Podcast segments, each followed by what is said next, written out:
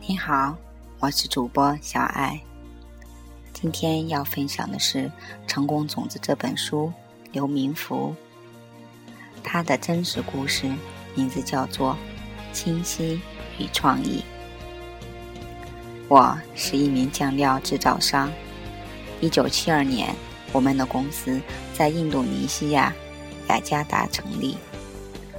二零零八年，我们也开始在新加坡设立区域销售办公室和食物配送公司。从那时起，我们一直努力开拓我们的海外市场。二零一二年八月，我参加了金刚商法第一二届工作坊。当时我事业上遇到了一些难题，希望找到答案。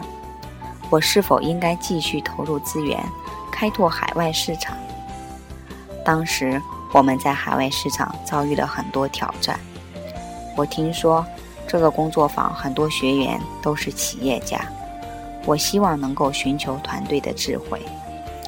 参加完金刚商法工作坊后，我并没有得到关于生意方面的答案，但是我找到更棒的东西。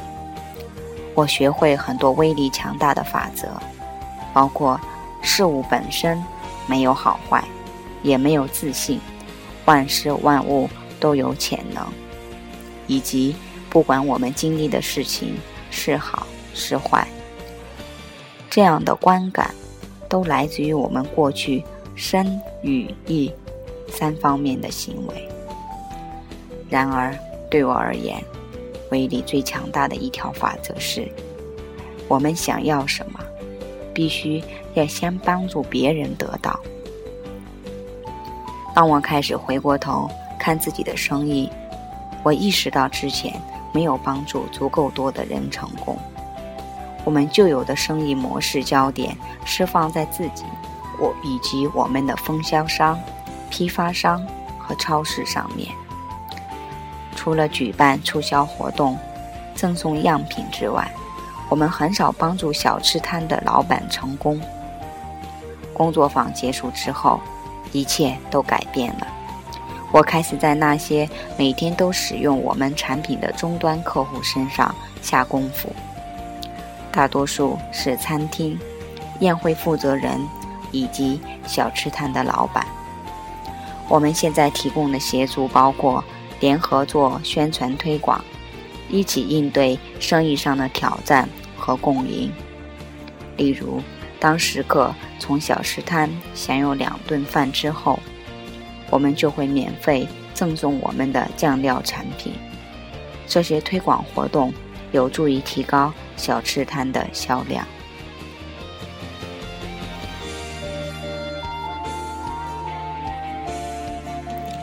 我也开始倾听一些老顾客的心声，这样他们可以和我分享他们在工作上和生活上的挑战。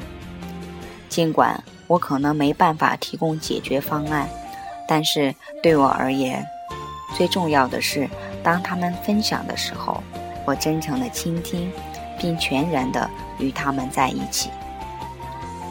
现在，在任何一个新的海外市场。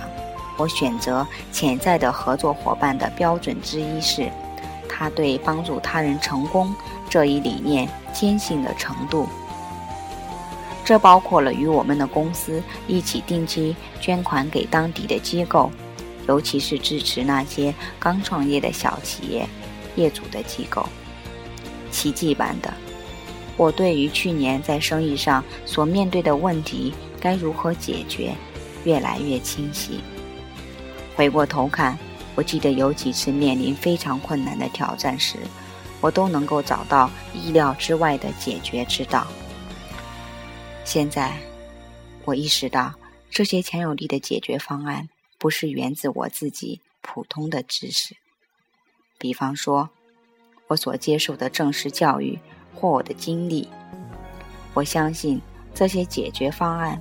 可能是来自于我在求学时期就不求回报的帮助较落后的学生以及需要帮助的学生。尽管我仍然为在生意上取得重大突破而奋斗，但是当我开始运用金刚法则后，我的心境越发平静、祥和，更加自在。这得益于这平静的心境，在困难面临出现的时候，意识更加的清晰，而且我越发能够辨认出生意的机会。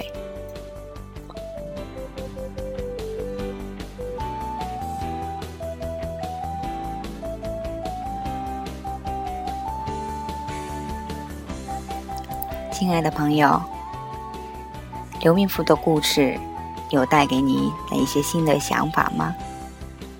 你有看到他在贯彻和实践金刚法则方方面面的决心吗？对，就是帮助其他人成功，这样我们自己也成功了。好了，小爱今天。没有特别的心得要来跟你分享，我想说的就只有一句话：不管你想得到什么，请先帮助其他人得到吧。